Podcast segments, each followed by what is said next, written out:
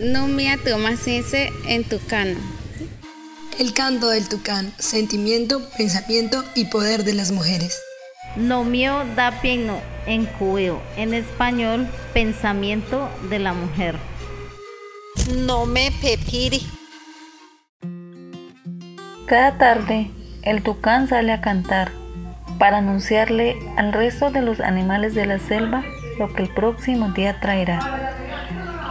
Les damos la bienvenida a nuestro propio canto del tucán, que recoge los retos y aprendizajes vividos a través de los rincones amazónicos y los comparte resaltando las historias de sabiduría, resiliencia y solidaridad que nos dan a todos la fuerza para enfrentar un nuevo día. Bupona, busupona, janferre, huamitia. Bupona, busupona, janferre, huamitia. Ha ha ho, ha ha ho, ha ha ho, ha ha ho. Bupona, busupona, janferre, huamitia. Ha ha ho, ha ha ho. Bienvenidos y bienvenidas al Canto del Tucán, aprendiendo de las experiencias de la selva amazónica. Nosotras somos Rosita y Juliana y hoy estamos compartiendo con ustedes desde el Baupés con el episodio Protectoras de la Familia. Con este arrullo con el que crecieron los niños y niñas de este territorio, empezamos nuestro segundo episodio de esta nueva temporada sentimiento, pensamiento y poder de las mujeres. Hoy hablaremos sobre la familia, la crianza y el cuidado colectivo. En estos territorios, las familias no solamente se componen del núcleo familiar, que sería papá, mamá e hijos. También podemos encontrar en una familia el abuelo, la abuela, Muchas veces viven también los primos, los sobrinos, los tíos, dependiendo de donde se encuentran. Lo mejor que puede ocurrir dentro de una familia cuando hay muchas personas es que se puede compartir y hay un cuidado mutuo de los mismos integrantes que viven allí. En muchas partes en, la familia se reúnen a trabajar en conjunto para que el trabajo le pueda rendir. Eh, el trabajo sería de ir a la chacra, otros se van a la pesca, otros se van a cargar leña, a cargar agua. Mucho trabajo que hay que hacer en la casa.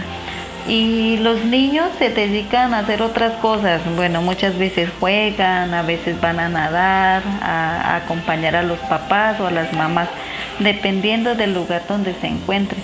Si son personas de comunidad, pues hacen también oficios que hay que hacer en la, en la, casa eh, de la comunidad, bien sea de ir a la chagra, de acompañarle a ir a coger frutas de la, de la chagra o del monte. Eh, las niñas también cumplen un rol muy importante de acompañar a la, a la, a la mamá a, a, lugares donde, donde ella va eh, bien sea a, ir a rebuscar comida, eh, ya sea eh, árboles frutales, bueno, frutas, y los niños también acompañan a los papás. Pero en casos mm, especiales, pues los niños mayores o las niñas mayores están al cuidado de los hermanos menores, al igual que los que sus abuelos. Pero mm, siempre está pendiente un adulto mayor. Digamos que si los niños se quedan, no están siempre solos. Hay alguien que está pendiente de ellos por si cualquier cosa pasa eh, en, la, ah, en, la, ausencia de los papás. los abuelos también, los abuelos cumplen un papel muy importante en la familia eh, muchas veces son conocedores, son, eh, son personas que saben rezar y, por lo tanto eh, ese, ese papel de ser adulto mayor implica tener mucha responsabilidad con la familia que él está viviendo. Y en muchas ocasiones, pues si, si son personas de, del pueblo, ya sea acá de Mitú o de otras partes que no sea comunidad, los niños van a las escuelas, eh, van en otros en otros lugares donde aprende a ser diferente o donde adquieren experiencias diferentes, ya sea de ir a bailar o eh, de ir a jugar eh, en los parques, también van en las canchas, conocen lugares diferentes a los que en las comunidades no podemos encontrar. por eso en una familia eh, es muy importante que haya un cuidado mutuo y cada familia tiene una experiencia diferente y esto no se puede generalizar. Eh, cada familia ha vivido y tiene su, propia historia que contar. Entonces, em, en este momento se puede decir que, que hay que valorar a la familia, una familia que se convive y se convive bien y se conoce eh, cuáles son los retos que tiene una familia alrededor de, los quehaceres diarios. Aquí pues nosotros hicimos acá con profe papá Alfredo. Él le gusta trabajar, él es capitán de una comunidad, él atiende a la gente, él, él está pendiente a los hijos y está trabajando en una comunidad y unidos con bueno, muchas cosas le gusta estar y sí, sí, acá y mamá Marnolia pues muy trabajadora y va a la chagra y, que hace fariña, hace chicha para la comunidad porque debe compartir y estar a la altura de su marido que es el capitán y cuida de, los niños y bañarlos y alimentarlos y quererlos y, educarlos para que sea respetuoso y respetable que quieras a la mamá y, al papá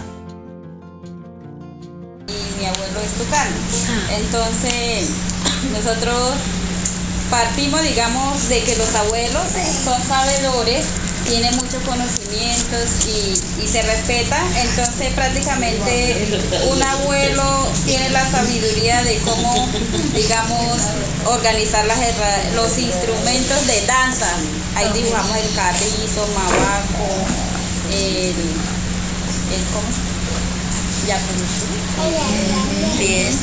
el bastón, porque el abuelo pues el bastón, el bastón de mando, eh, digamos, eh, significa que el abuelo es estable. Si llegó en un sitio, quedó con sus hijos, fundó su comunidad, eso quiere decir que él siempre va a estar ahí y ahí deja una comunidad ya, digamos, organizada. Entonces dibujamos también el bastón de mando. herramienta de pesca, el abuelo enseña a los hijos, a los nietos cómo se pesca, en qué época se pesca, cuáles son los instrumentos, eh, también digamos las artesanías, como decía la compañera ahí, eh, matafrío, soplador, ruido, todas las cosas que necesitan digamos para el quehacer de la mujer y del mismo también. Las herramientas, ¿para qué las herramientas? Bueno, actualmente ya se habla de hacha, bueno, le puso motosierra y eso, pero no colocamos motosierra sino hacha. Colocamos hacha porque es necesario para la tumba de la chagra, eh, colocamos machete, cuchillo, bueno, todas las herramientas que los abuelos eh, un abuelo él conserva algo que uno le regala, él no deja tocar a nadie, entonces por eso dejamos eso. Eh, bueno, también digamos el abuelo es historiador, y las historias son los conocimientos que él transmite al hijo y esos son los saberes que él tiene para así, digamos, proteger el espacio, la comunidad, eh, el sitio de trabajo, entonces colocamos eso también. Eh, la abuela, ahí a la abuela pues también enfocamos en las dos y en las demás culturas porque lo primero que se utiliza es, digamos, el corazón de la mujer es la mata de la yuca porque sin la yuca no hay alimento. Con la yuca produce el casabe, la farina, chicha, demás, digamos, alimentos que se deriva de la mata de la yuca. Entonces por eso ahí dejamos la mata de la yuca. el fogón, si una mamá o una mujer o una abuela no prende el fogón, no hay vida en la casa. Entonces el fogón. Hicimos el casabe también ahí porque es el alimento diario de la... No solo podemos decir ahora que es de los indígenas, hoy en día todo el mundo consume el casabe, la farina. Entonces también la abuela es transmisora de conocimientos. ¿sí? Para mí los niños cumplen con el rol de ayudar en la casa, aprender. Aprender se trata de muchas cosas, jugar, pescar y escuchar historias de nuestros antepasados. ¿Y las niñas? Las niñas casi pues cumplen con el mismo rol de los niños, ¿no? porque todos son como que igual, colaboran, y, pero le colaboran más a la mamá en los quehaceres de, del hogar, ya sea yendo a las chagras o por lo menos, pero no, o sea, cositas muy, no sé, que no queden tan que si algo que raspar la yuca, o sea, cositas que hacer mil cosas así, y obviamente aprender, porque, o sea, no todos, no todos los niños tienen que estar pues ahí metidos en eso, sino que también tenemos que darle, ellos también tienen derecho y el derecho a estudiar, a la educación, ellos tienen que estar aprendiendo y yendo a la escuela, porque así como le colaboran en la casa, pues tienen que también estar en la escuela y jugar, porque ya los niños, eso saben los niños, ¿no? Que les gusta jugar y hay que darles también esos espacios. Así como nos mencionó Rosita antes, en la crianza de los niños, niñas y adolescentes es importante la familia extensa. Los tíos, las tías, primos y primas también tienen un papel importante en esta crianza, como nos cuenta Yurley Alemán. Pues en el dibujo yo plasmé fue una, una tía tradicional, pues enseñando, pues me faltó la niña ahí, ahí aprendiendo pues porque ahí como yo lo dije, lo escribí acá de que los tíos cumplen a veces con el papá de, con el papel de ser papás, ayudan a orientar, enseñan, dar consejos. A veces cuando, muchas veces cuando a veces los padres faltan, yo creo que ellos son los que nos dan apoyo. Incluso estando vivos, yo he sentido apoyo de mis tíos, entonces ellos son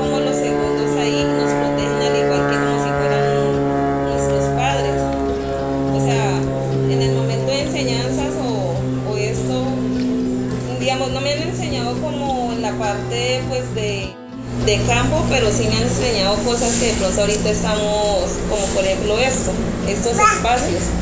Em, pues tradicionalmente yo creo que lo que la, que la parte tradicional me enseñó es por mi abuela, pero ahorita estamos hablando de los tíos, ¿cierto? Pues como lo dije, orientan, enseñan, a veces de pronto son un poco alcahuetas porque los papás de pronto si uno hace algo, o sea, si le quieren decir algo a una vez es como que, hey, pero, pero los papás, los tíos a veces van como de otra forma, eh, como una recocha o algo, pero le van diciendo algunas cosas que de pronto uno tiene que cambiar o mejorar.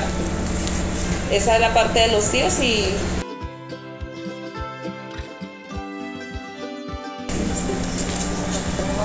Pues la parte de los primos, yo creo que nosotros somos como los aprendices de los tíos y padres, abuelos. Nosotros yo creo que somos como, como esa parte de, como de apenas como la semilla. Yo creo que nosotros dependemos, nosotros los primos dependemos de los padres, tíos, abuelos, porque depende como nos, como digamos, somos como la masita, de pronto dependiendo de cómo nos formen, vamos a ver el futuro de, de nosotros los primos como nos forjen, entonces pues no sé, nosotros estamos como primos, yo creo que estamos dispuestos a aprender, a escuchar y a que nos orienten. Listo.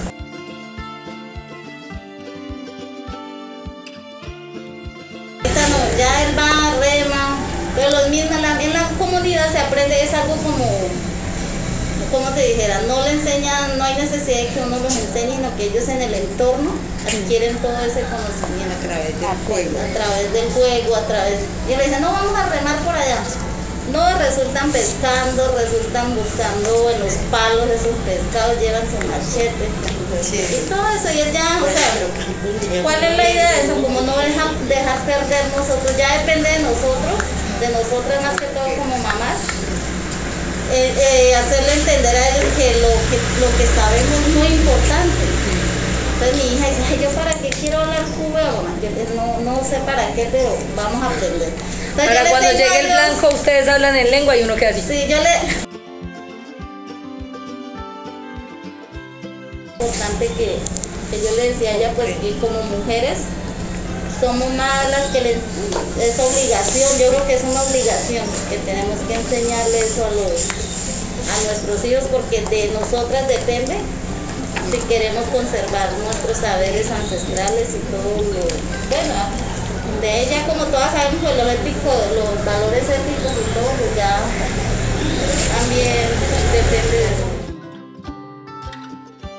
¿Cómo, cómo, ¿Cómo se han sentido? O sea, todo lo que somos nosotros no es que no sé nada, es que la casa tal cosa, pero es que somos todo eso, mire, conocimiento, aprendizaje, experiencias, convivencia, ¿cierto?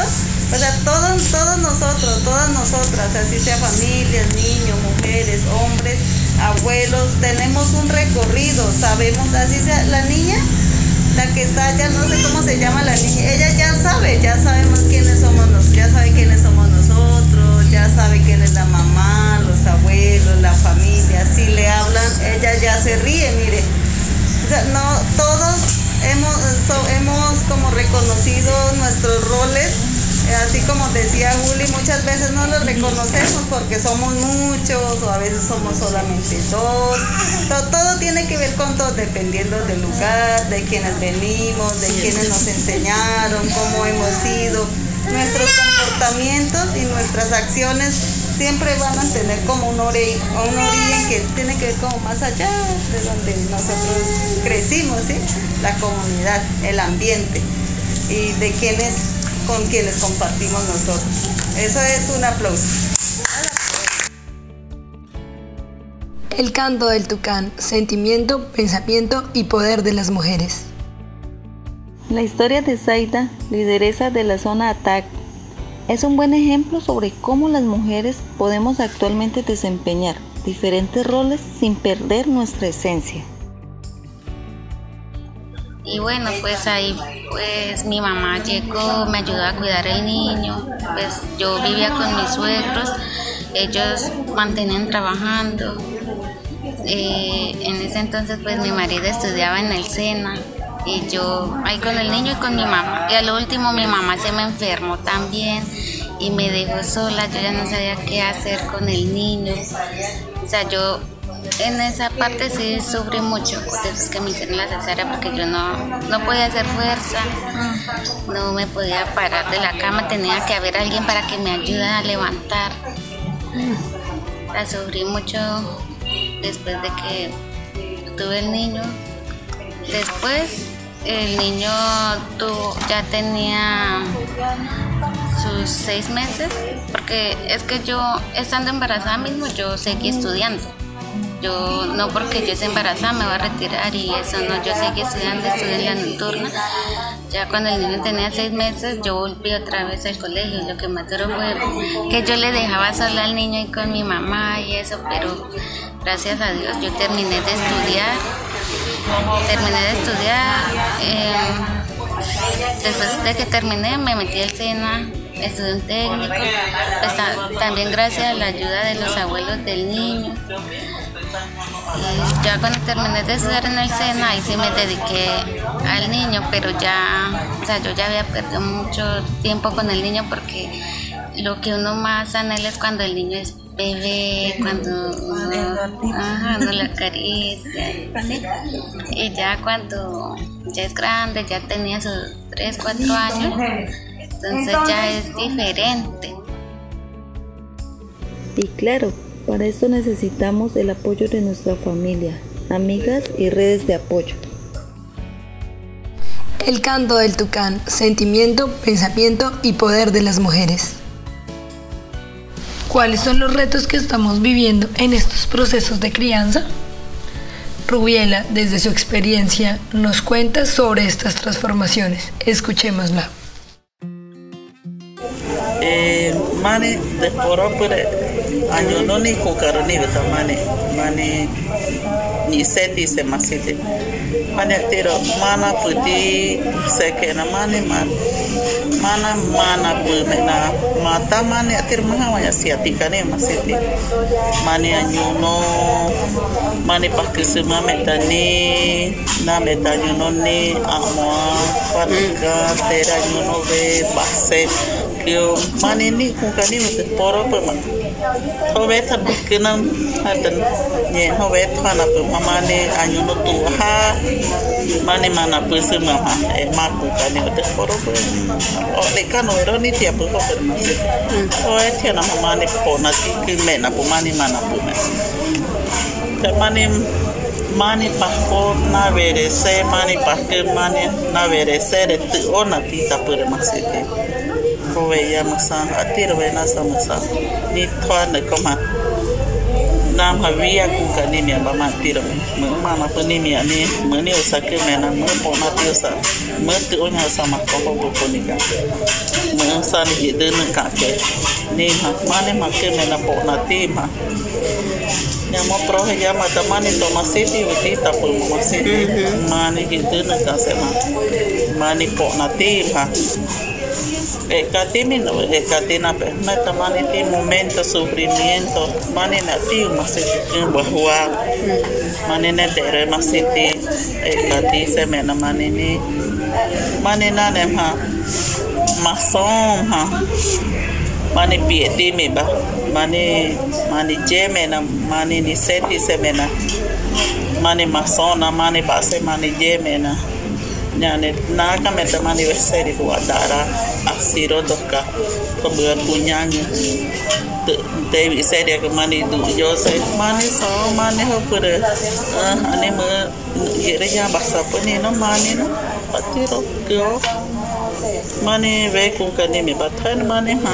Tita kana putho nimi yepa koyo mata obediente ni komani vere se ke na tu o. Atiro veo sama ai ni kunga ni hopo mata ni tiu ma koyo nama nama mani koni mina tita kana ko Yuknya kok kerja mata maksota nih gua o mani ma masih mani na respeto nani semani kau ku mani na dekora kan Bueno, lo que comenta Rubiela en ese momento es algo muy importante. Menciona que hace mucho tiempo la convivencia familiar era más sana porque los hijos o las hijas eran más obedientes a los consejos que les daban sus padres. Escuchar los consejos de los padres era tener éxito para cuando fuera ser la esposa de un hombre o ser la mamá de los hijos en el futuro pero ahora los cambios que el tiempo ha traído eh, a través de muchos factores no han sido los mejores, porque cada familia en el fondo sabe lo que ocurre, sabe cómo son los hijos, sabe cómo son las esposas con los padres. Entonces, eh, es muy importante lo que ella nos quiere comentar en ese momento para que reflexionemos un poco cómo se vive en la familia, y cuáles son los roles de cada persona que convive allí. Bueno, de cuidar a sus hijos, de estar pendiente eh, de lo que se va a hacer durante el día, de, asignar ciertas funciones para que, para que los hijos de nosotros eh, puedan vivir tranquilos y sanos. Los tiempos han cambiado, la forma como vivimos cambia y se transforma la crianza de los niños, niñas y adolescentes. Entonces aparecen nuevos retos para establecer la autoridad paterna y materna. Rosa Parra y Zaida nos dan consejos sobre cómo podemos adaptarnos a estos cambios. Pues ahorita pues ya como estamos ya más actualizados, los niños ya quieren mantener, digamos, pego en el teléfono o, se van a jugar al parque. Entonces como un castigo es, digamos, quitarle eso, decirle, no le preste el celular o no le doy permiso para que vaya a jugar al parque si, si usted no me hace caso. Y ya se no los castiga o no lo saca por dos o tres días y ya sí se comporta eso y otra vez. Pero lo otro que uno ve, eh, pues yo he visto que hay otros niños desde ahorita desde 8 o 9 años, ellos ya le empiezan a, como amenazarle también a los padres, ya empiezan a decir, no es que usted no tiene ningún derecho de regañarme porque está el bienestar, ya ahorita ya es con eso, entonces ya le, ya le impiden, digamos, como, como la, eso llamó la atención de los niños. Y no solamente de los niños sino de los adolescentes ahorita. Eso se, ha visto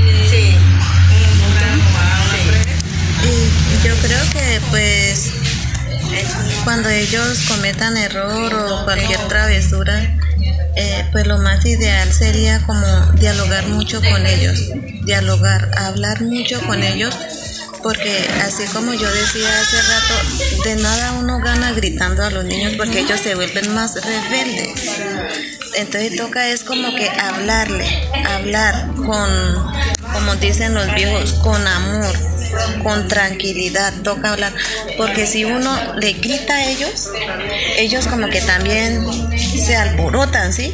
Y más bien cuando, cuando uno habla a los niños con, con tranquilidad, con amor, ellos, ellos se encariñan, entonces como que le hace pensar, ay, mi mamá me está diciendo eso, ella me está hablando con amor porque ella me quiere que yo corrija, ella quiere que yo mejore, porque ella me quiere, ¿cierto? Porque si uno le comienza a gritar, dirán ellos, mi mamá no me quiere, mi mamá me pega, mi mamá me grita, mi mamá dice grosería porque ella no me quiere, sentirán ellos, ¿no? Y pues yo creo que la, la mejor manera de corregirle a los niños yo creo que es dialogando.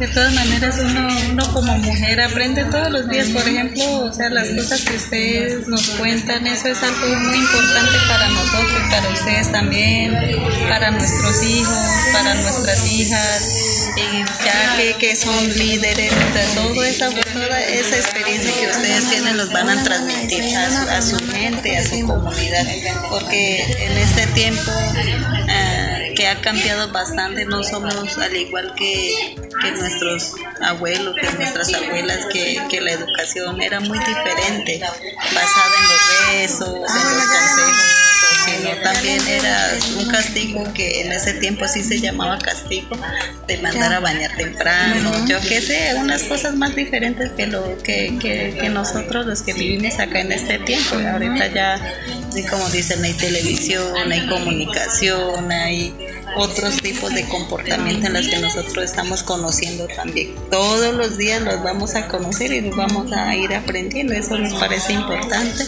y por eso invitamos a ustedes. O sea, todo su la, la opinión para nosotros es muy importante eh, porque todas las personas son diferentes. Entonces entender a las, a las personas es, es para nosotros un interés muy grande, también conocerlos, para que se pueda llevar a cabo como, digamos, como la confianza entre las personas. Marta Rayos, psiquiatra de Sinergias, nos da recomendaciones sobre cómo poner límites y resolver los conflictos dentro de la familia. Sí, como nos dicen las mujeres, los tiempos han cambiado, los muchachos han cambiado y por eso los padres y las madres debemos también hacer ese cambio. Es importante que nosotros los adultos sepamos que poniendo normas y límites ayudamos a hacer crecer a nuestros muchachos, a ser más seguros, a que ellos sepan qué se puede hacer y qué no se puede hacer. Es necesario en estas normas y en estos límites la palabra no esa palabra no permite que los muchachos aprendan a desarrollar, a gestionar la tolerancia ante la frustración, la tolerancia ante las limitaciones que les va a ofrecer la vida real. No nos debemos sentir culpables por esto, por el, el decir no. Lo que sí es importante ratificar aquí es que la palabra no no puede ser utilizada para todo porque eso también frustra. Eh, la iniciativa de los muchachos. ¿Y cómo debemos poner esas normas y límites? Como decía nuestra compañera que acaba de contarnos, debemos comunicarnos de manera asertiva con los muchachos, es decir, usar las palabras, el tono y el momento indicado para hacerlo. Debemos ser empáticos, es decir, comprender en qué momento eh, la forma o, lo que le decimos está haciendo sufrir o humillar al muchacho. Eh, también tenemos que tener un poco de control emocional. Nuestra compañera nos decía que los muchachos sienten que si los gritamos no los queremos y efectivamente así es. Hay que expresarlo eh, sin enojo, sin rabia, sin ira. Lo otro importante es que la norma y el límite debe ser igual para todos los miembros de la familia. No podemos, por ejemplo, prohibir tomar cuando el padre o la madre toman. Debe tener esa norma, ese límite, un objetivo específico. ¿Para qué necesito yo limitar una acción o un comportamiento? Debe tener una consecuencia inmediata, eh, quitarle el teléfono, como nos decían, no dejarlo ir al parque. Y sobre todo los padres deben ser muy firmes, porque poner normas y límites hace parte de la responsabilidad de ser padres y madres. Es muy importante pensar en los demás, pensar en los hijos a los que uno le quiere educar. Hablar es una forma de educar, conversar, darle confianza, pero nosotros sabemos que esto no ocurre en todas las familias. Todas las familias tienen una vida diferente y, lo más importante es que debemos salir adelante pensando que en algún momento se puede lograr. Lograr que nuestros hijos nos escuchen y nos valoren como papás, como mamás, como hermanas mayores o como abuelas. Em, lo que pienso de esto también es em, que hay que ponerle más cuidado a lo que nuestros hijos hacen día a día, en la mañana que hacen, en la tarde que hacen, en la noche que hacen. Saber cómo se está llevando a cabo el tiempo libre. A veces ah, nosotros los papás no estamos pendientes de nuestros hijos. Muchas veces eh, pasamos dificultades porque nos duele, en el fondo nos duele lo que a nuestros hijos le está pasando o le puede pasar. todo papá o toda mamá que ha tenido esta experiencia sabe que no es fácil, no es fácil porque, porque lo que le pasa a nuestros hijos nos pasa a nosotros y es difícil manejar esta situación. Bien, y así hemos llegado al final de este episodio de esta nueva temporada del Canto del Tucán. Agradecemos a Rosa Parra, Zaida, a Fernanda Díaz, a Marta Dallos, a Rubiela Ferreira y a Yurley Alemán y a todos y todas las mituseñas que participaron en este episodio y que compartieron sus saberes y experiencias. Gracias a Internews y a la Embajada Británica por el apoyo en la elaboración de este episodio, a la Fundación Interdisciplinaria Nueva Ciudad por la producción y compartirnos su archivo sonoro. Gracias a cada uno de nuestros oyentes por dedicarnos tiempo, por escucharnos y por compartir con nosotros. El canto del tucán cuenta la historia de la selva amazónica. Manténganse en sintonía con nuestro canto en esta misma emisora.